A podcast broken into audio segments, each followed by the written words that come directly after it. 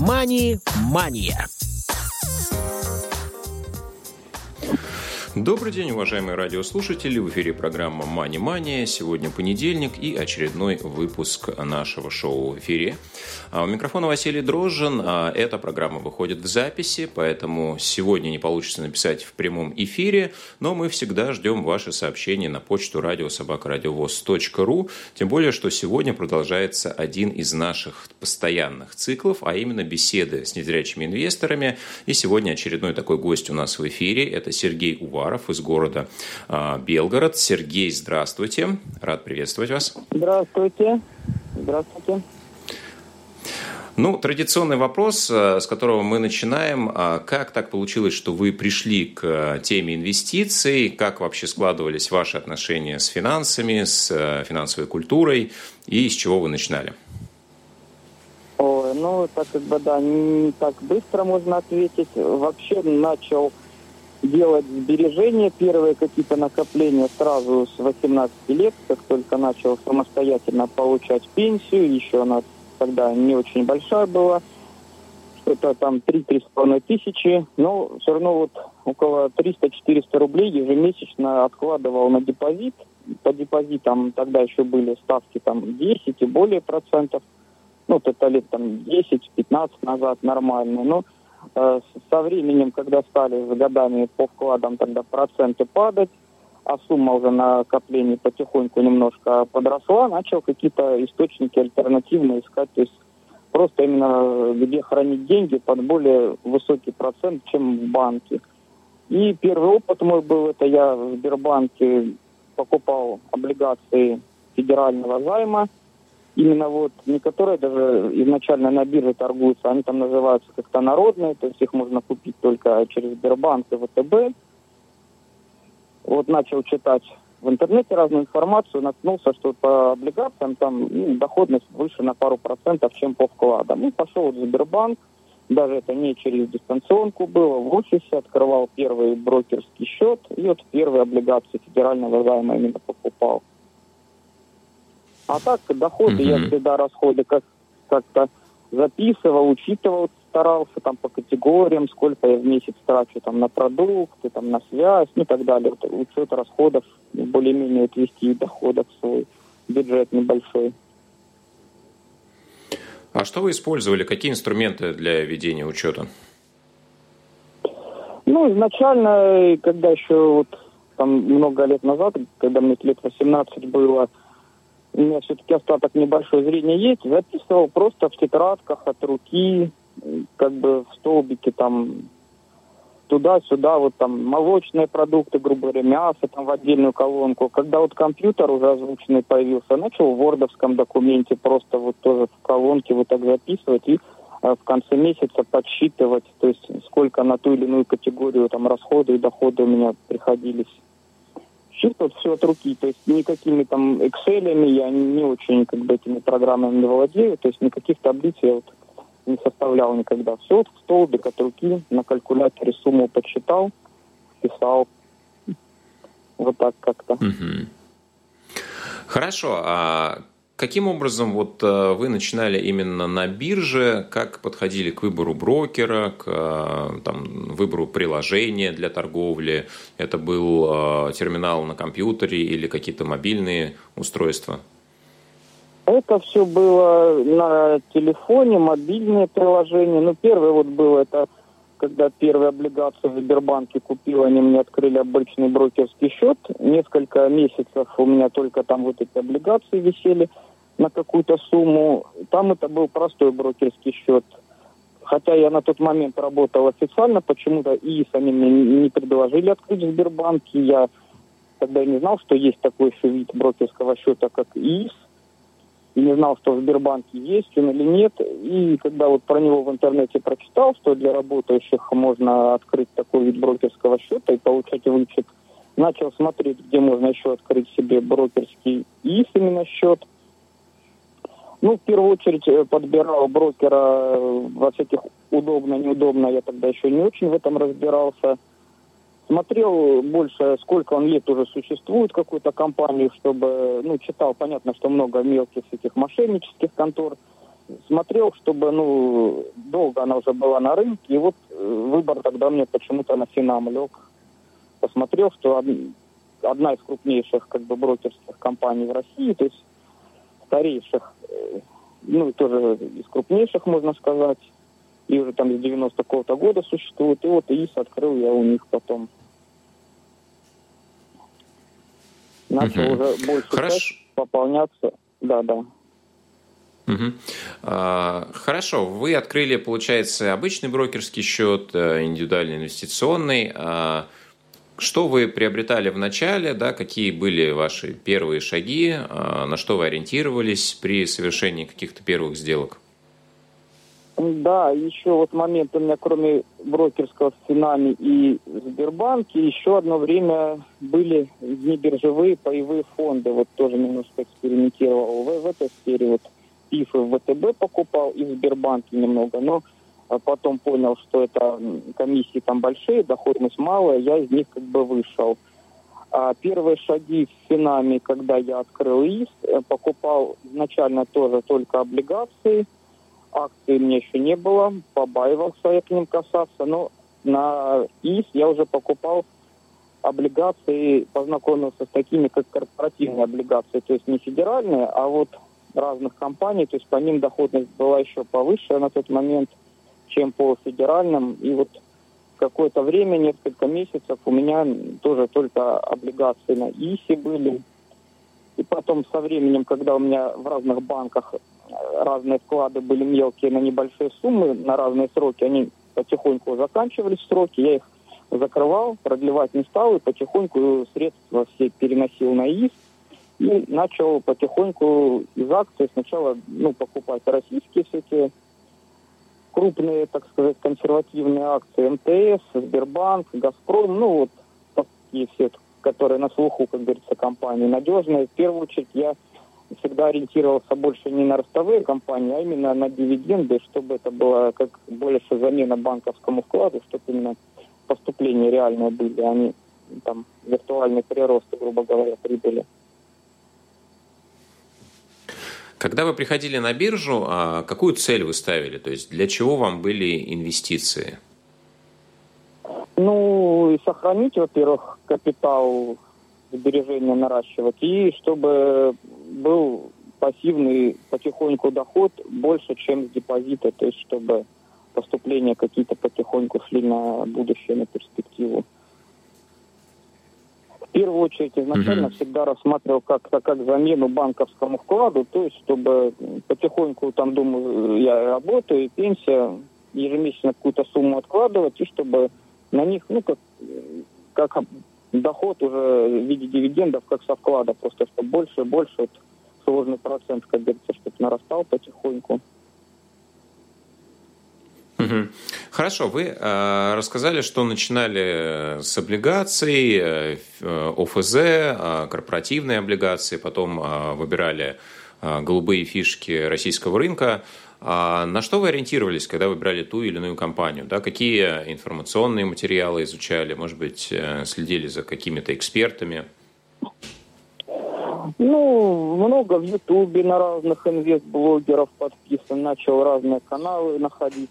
Элементарно первое время просто вбивал там в Ютубе там Сбербанк, дивиденды, там, ну или какая-то компания, если находил, которая там меня чем-то заинтересовала где-то там аналитика и прогноз по такой-то компании. И несколько роликов смотрел у разных блогеров аналитику по данной компании. Там как бы разборов много блогеров таких э, крупных финансовых. Вот, как бы не, не одного только, чтобы не какой-то одна точка зрения. Вот одну и ту же компанию со стороны нескольких блогеров рассматривал.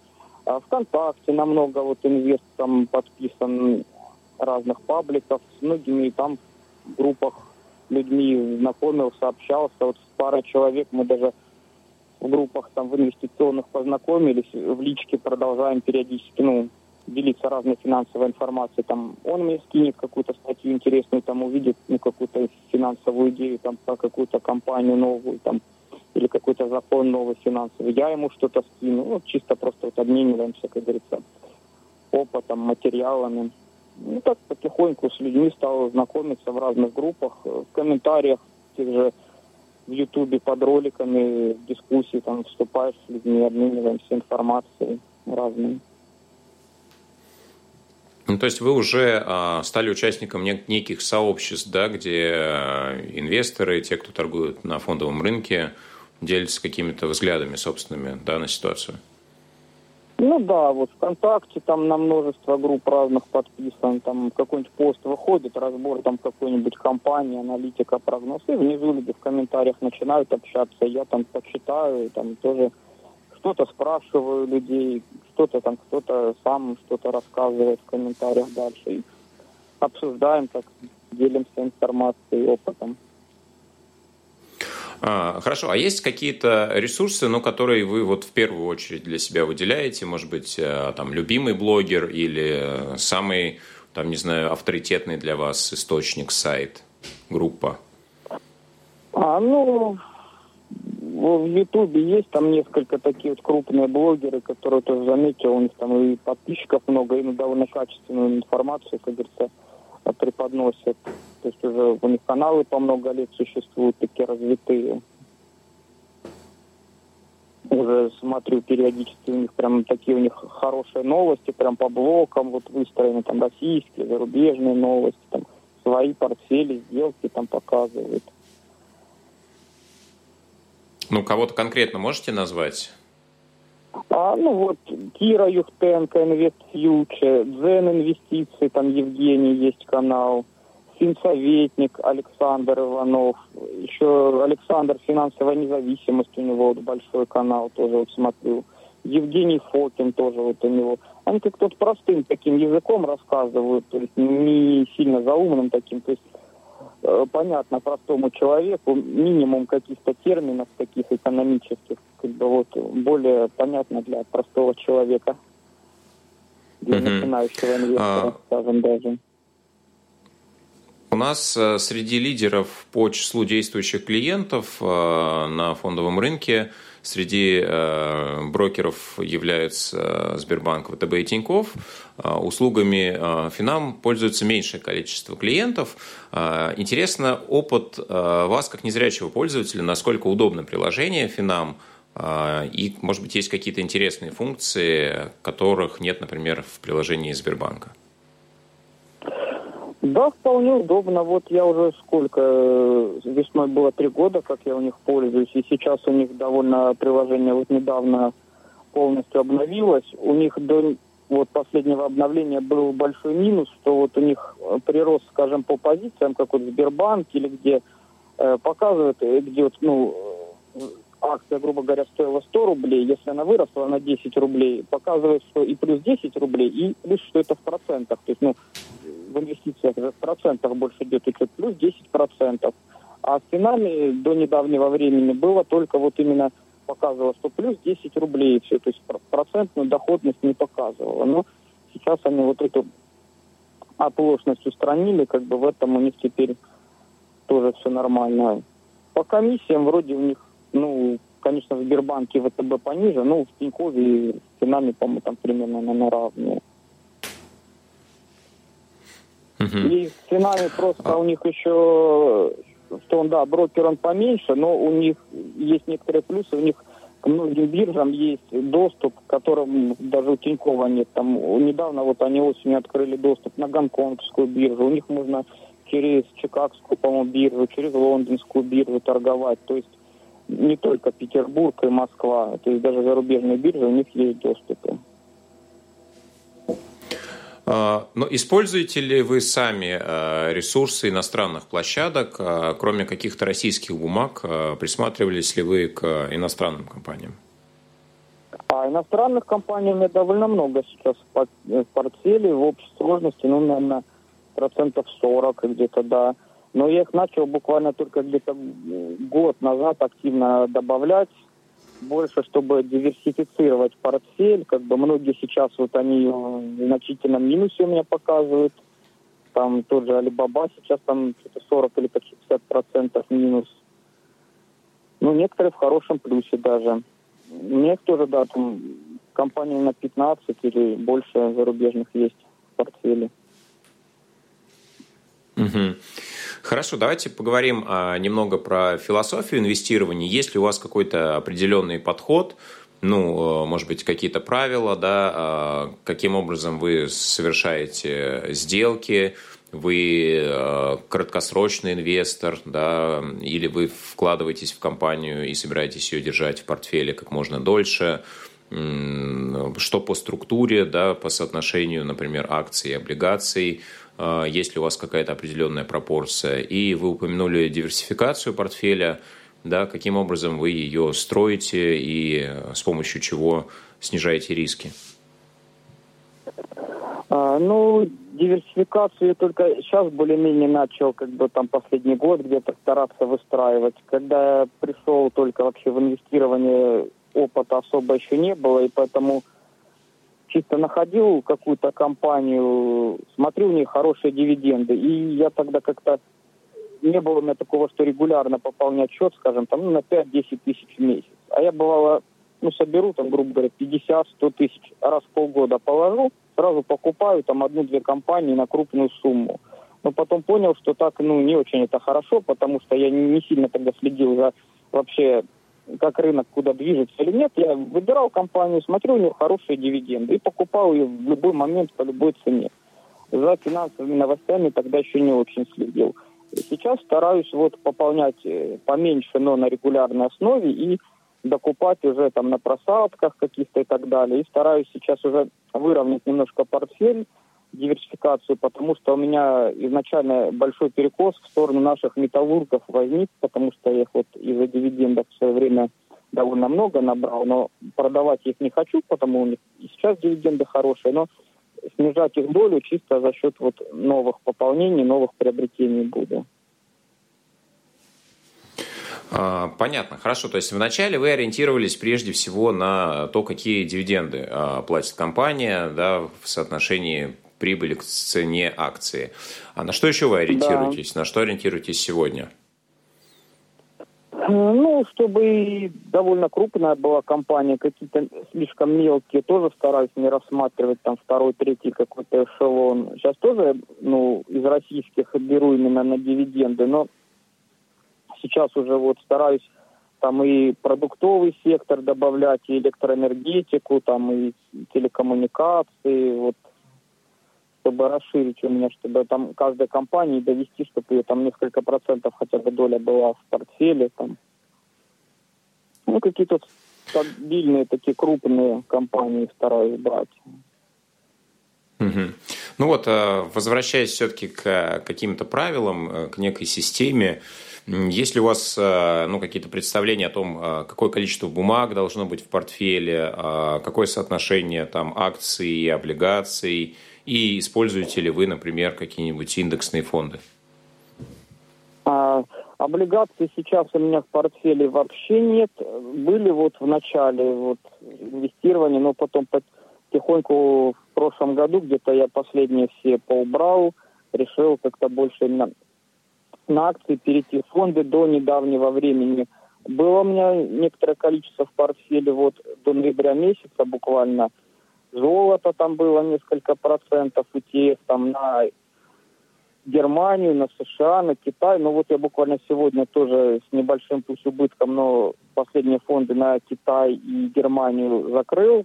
Пока, думаю, очень сильно российские акции в просадке. Я докупил, там поусреднил многие как бы российские позиции, которые в минусе были, усреднил именно на дивиденды, а фонды вот я за ноябрь, декабрь, принципе, практически все закрыл позиции. Были у меня там на Казахстан даже фонд немного был, на облачные технологии США, вот понемногу их было. Но большинство их в плюс закрыл, а сегодня вот Китай, Германию там пришлось в минус закрыть. А почему вы решили, что перспектива у российских компаний а, отдельных а, выше, чем у вот тех а, фондов, от которых вы решили избавиться? А, ну, фонды вот Китая, он, к примеру, довольно давно пребывает уже в упадках. Ну, рынок, когда он отрастать начнет или нет, тоже непонятно. А я как бы хоть и долгосрочный инвестор, но вот многими тоже в дискуссию вступаю, там в сообществах многие говорят, вот лучше либо фонды покупать, либо ростовые акции. Ну, как вот уже заметил, вот сейчас та же просадка, как бы может в течение года, скажем, портфель ростовых акций расти там на 20, 30, 50 процентов, а потом вот такой резкий обвал, весь этот виртуальный прирост как бы сразу испарится. А дивиденды я в течение этого года, ну, с той же суммы буду получать, то есть э, какую-то сумму дивидендов я там 10-15 процентов получу уже в любом случае, а они от меня уже никуда не денутся, я уже реально смогу на них что-то сделать.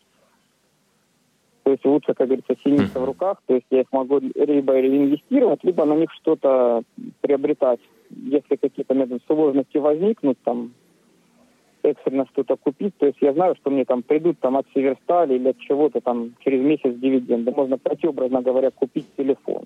А фонд, даже если он вырастет ну, на там, 50%, мне придется, если что-то купить, выводить только активы продавать. А вот активы продавать ну, не, очень хочется, как бы сокращать именно портфель капитала. То есть для вас э, основополагающее при выборе компании то, чтобы были дивиденды, да, то, чтобы, чтобы можно было некий денежный поток генерировать? Да, наверное, на данный момент да. И вот хочу, как бы говорится, в будущем на горизонте нескольких лет, конечно, это еще не очень близко, чтобы там, ну, дорастить в среднем, чтобы в месяц у меня там 20-25 тысяч, как бы, ну, выходило. Конечно, до этого еще далеко, но такие вот цели ставлю, чтобы вот пассивный доход такой примерно был. Угу. Хорошо. А у нас часто заходит речь о том, что вначале многие совершают э, какие-то типичные ошибки. Скажите, у вас, э, с вашей точки зрения, опять же, да, были какие-то ошибки на начальном этапе инвестирования? И если да, то в чем они заключались? О, ну, ошибки, наверное, у всех, наверное, были. Так трудно сразу не вспомнишь. Ну, некоторые компании бывало, что вот покупал на каких-то, может, сильно завышенных точках, то есть не следил как бы за тем, выгодный сейчас момент для покупки или нет, то есть за какими-то новостями по компаниям, а именно выбирал, то есть какую-то компанию, знал, что эта компания в принципе хорошая, а вот точки входа не очень удачно выбирал, и были, наверное, такие вот моменты, что иногда потом уходили они в минус. Ну, э, это ошибки именно при выборе точки входа. А вот э, что касается именно ваших действий по покупке, продаже тех или иных активов, э, то, что называется психологией инвестора, с этой точки зрения вы принимали всегда рациональные решения, как думаете? Ну, думаю, наверное, да, но это как бы субъективно мнение. А так, может, где-то и не очень. Были вот у меня пару сделок, которые вот сильно в минус покупал компанию, вот тот же Mail, потом пришлось с большим минусом продать, тоже понадеялся, что вот они расти будут. А вот в прошлом году их закрыл большой минус, но оказалось, что, наверное, даже не очень большой, потому что после того он еще почти в два раза упал. Mm-hmm. Так что тут даже сложно судить.